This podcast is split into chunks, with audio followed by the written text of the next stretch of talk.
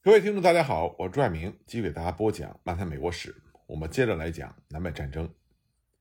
林肯极力的敦促罗斯克兰斯，趁着南方军立足未稳的时候，迅速的攻击查塔努加。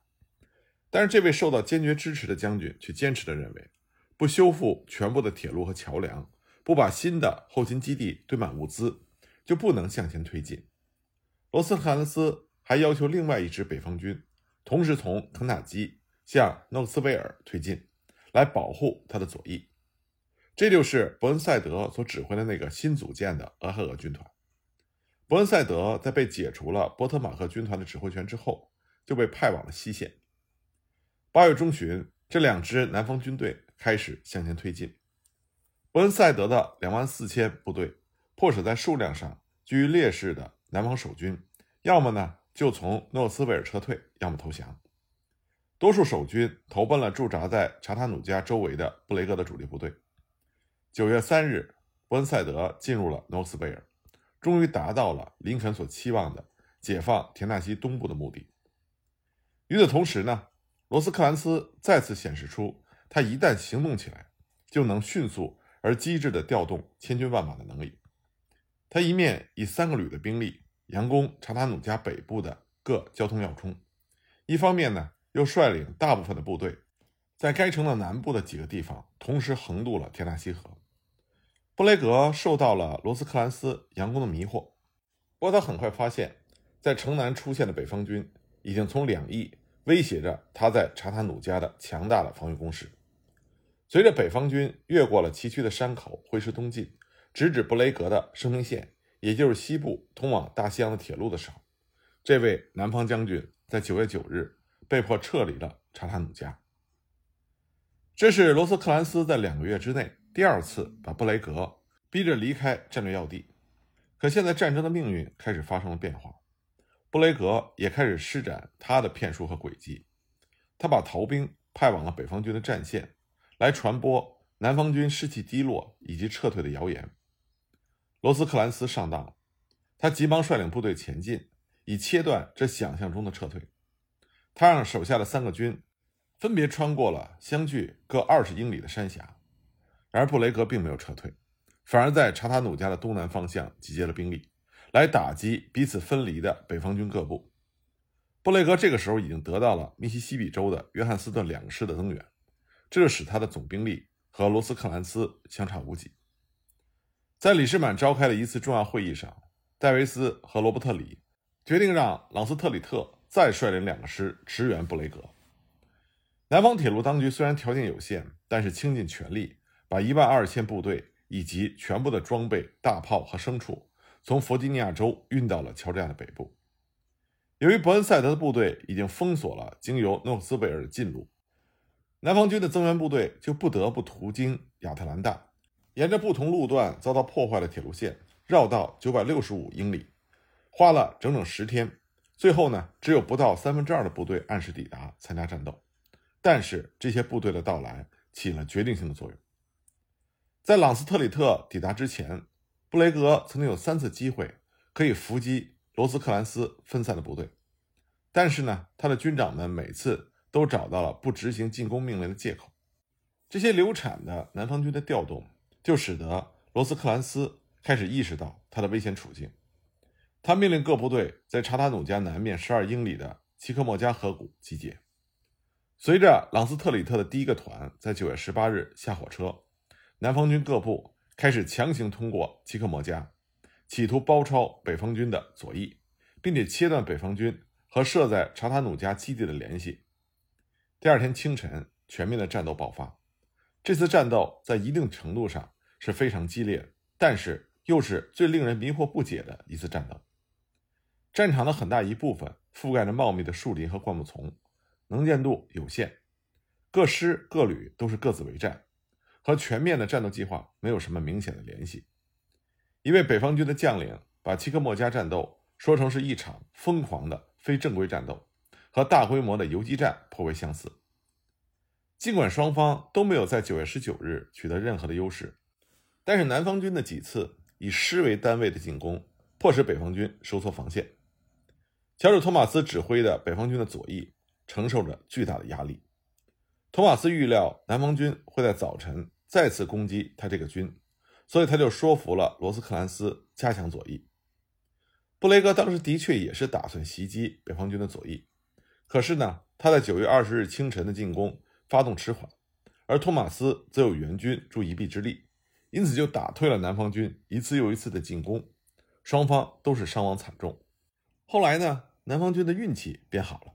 从而使战斗变得对他们有利。这是一位北方军的参谋，他并没有看见在弥漫着硝烟和树丛中列成阵势的北方的一个师，所以他就报告说，在那片树林中，北方军的右翼有一个缺口。罗斯克兰斯听到这个报告之后，马上就命令另外一个师前去堵住这个假想中的缺口。可是当这个师从阵地上撤下来，去填补那个实际上并不存在的缺口的时候，他原来驻防的地方却形成了真正的缺口。所以说，南方军的运气变好了，北方军自己出现了失误。正好呢，朗斯特里特就在这个时候，径直就向这个因为北方军的错误调动而造成的缺口发起了进攻。中午时分，叫喊着的南军突破了这个缺口，切断了两个北方师和其他部队的联系。猛击北方右翼的余部，并且眼看着就会攻击托马斯部队的背后，而这个时候，托马斯的部队还在拼命地对付正面的南方军。罗斯克兰斯和溃退的北方军的右翼部队不期而遇，他和各师的残部一起逃往查特努加。然而，托马斯仍然保持镇静，把三分之二的兵力坚持在阵地上。幸亏有两个后备旅及时赶到，这才使托马斯逃过了一场大劫。由于两个后备旅的增援，托马斯在北方军的右翼建立了新的防线，击退了南方军的好几次全力进攻。在夜里，北方军撤往了查塔努加，而托马斯也因为他非凡的指挥才干，得到了“奇克莫加岩石”的这个美名。奇克莫加之战是南方军一次重要的战术性的胜利。当时，罗斯克兰斯发电报告诉华盛顿：“我们遭到了极大的灾难。”消息传到李士满，激动人心。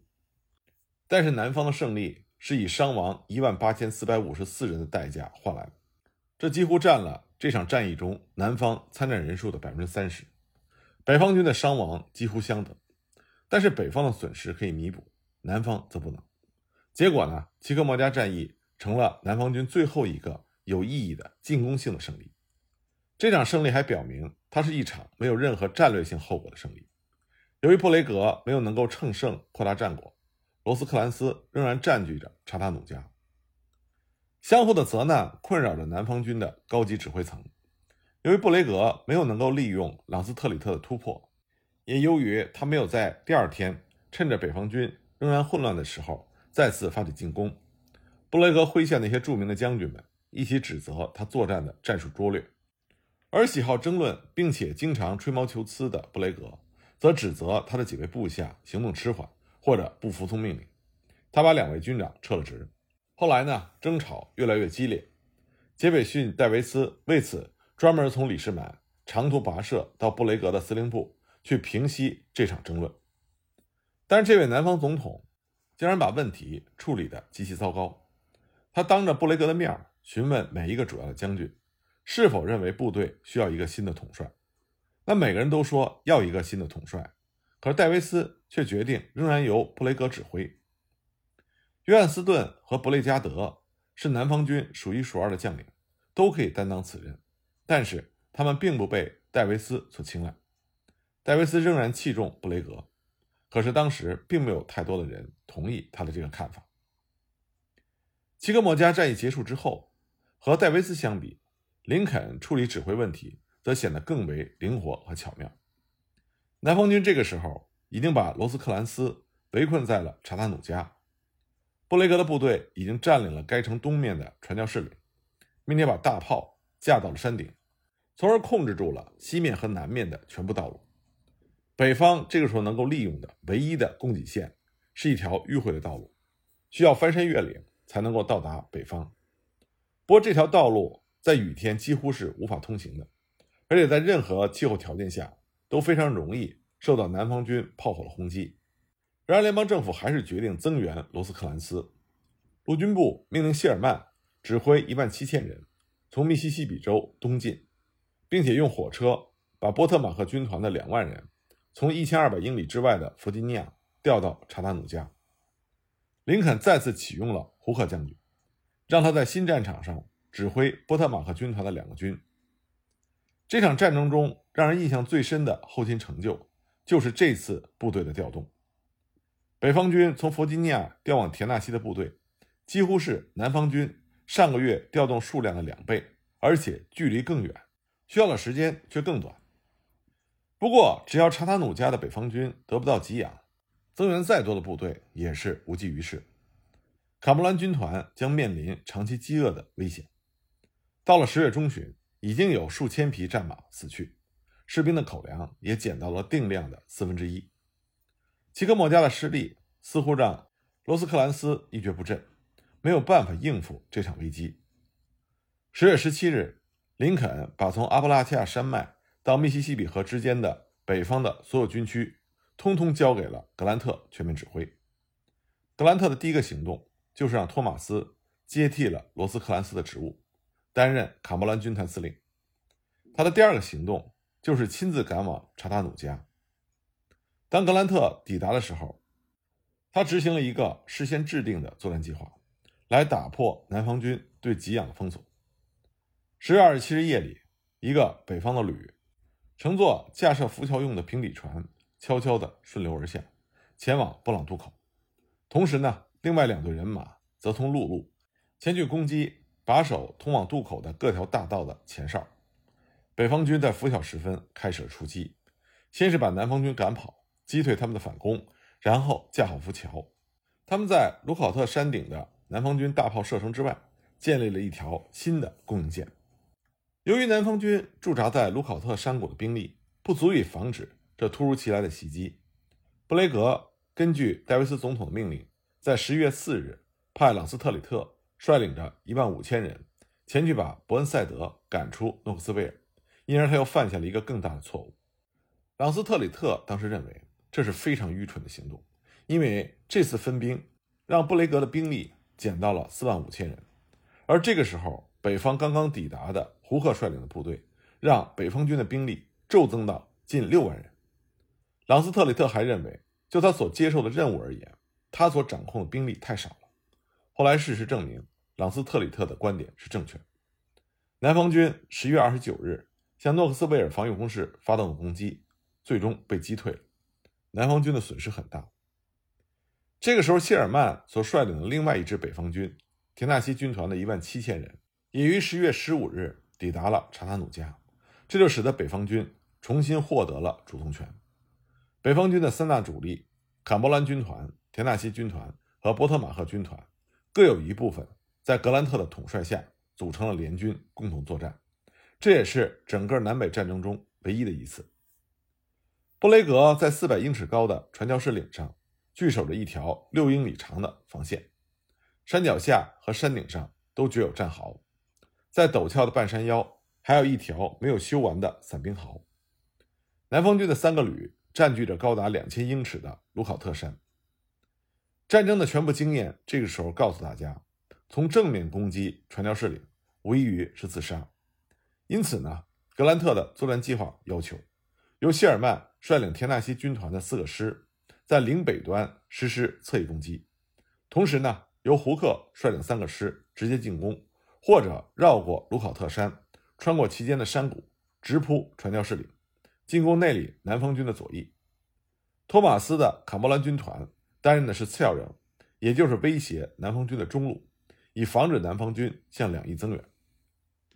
托马斯的部队急于为齐克莫加的失败报仇，对于充当一个消极的角色而感觉到愤怒，他们要求格兰特收回成命，否则他们就会主动出击。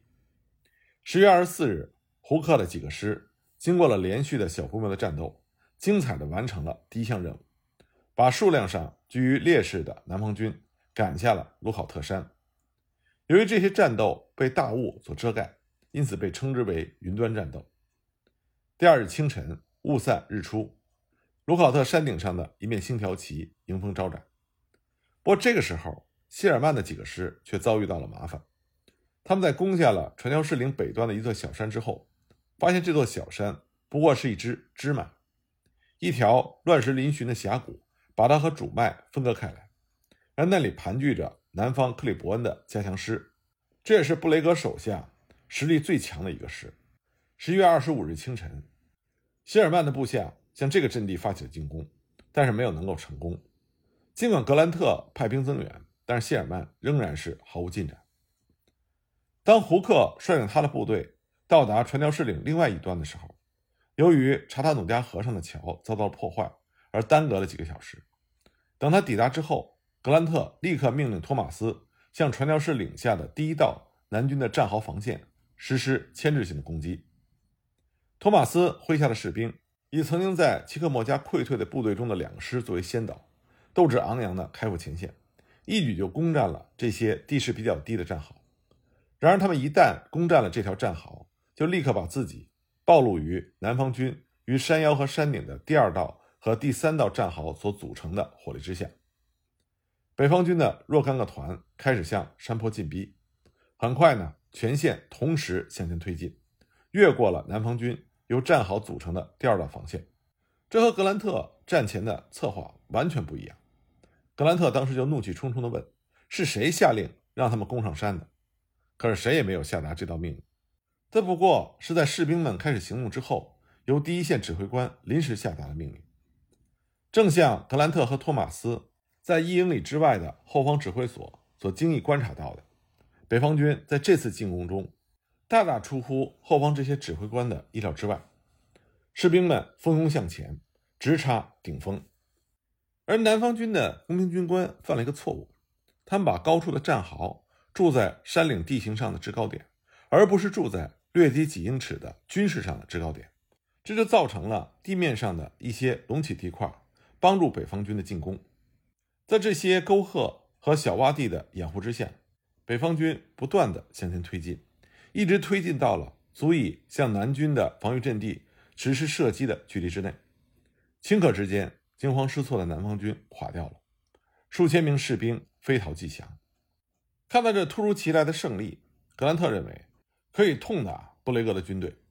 所以他希望组织一次猛烈的追击，全歼布雷格所率领的南军。可是呢，南方军克里伯恩的那个师并没有后退一步，非常有效地发挥了殿后的作用，这就让布雷格得以在南面二十五英里处的乔治亚州的多尔顿附近。建立了一条坚固的防线。打了几个小仗之后，天气变得恶劣起来，两军只好各自返回冬季的营地。这场胜利让坎伯兰军团完全收复了齐克莫加，而查达努加的失守也决定了布雷格的命运。他向戴维斯提出了辞呈，戴维斯勉强任命了约翰斯顿接替布雷格担任田纳西军司令的职务。查塔努加大捷也进一步的证实，格兰特是北方最伟大的将军。从此以后，直到1864年3月，他一直担任联邦陆军总司令。而和格兰特一起成为北方最后胜利缔造者的，还有另外三位也曾经在查塔努加作战的将军：谢尔曼、托马斯和谢里登。他们四个人都是来自于西部战场。后来呢？1864年，他们中的两位，格兰特和谢里登。被调往了东线的波特马克军。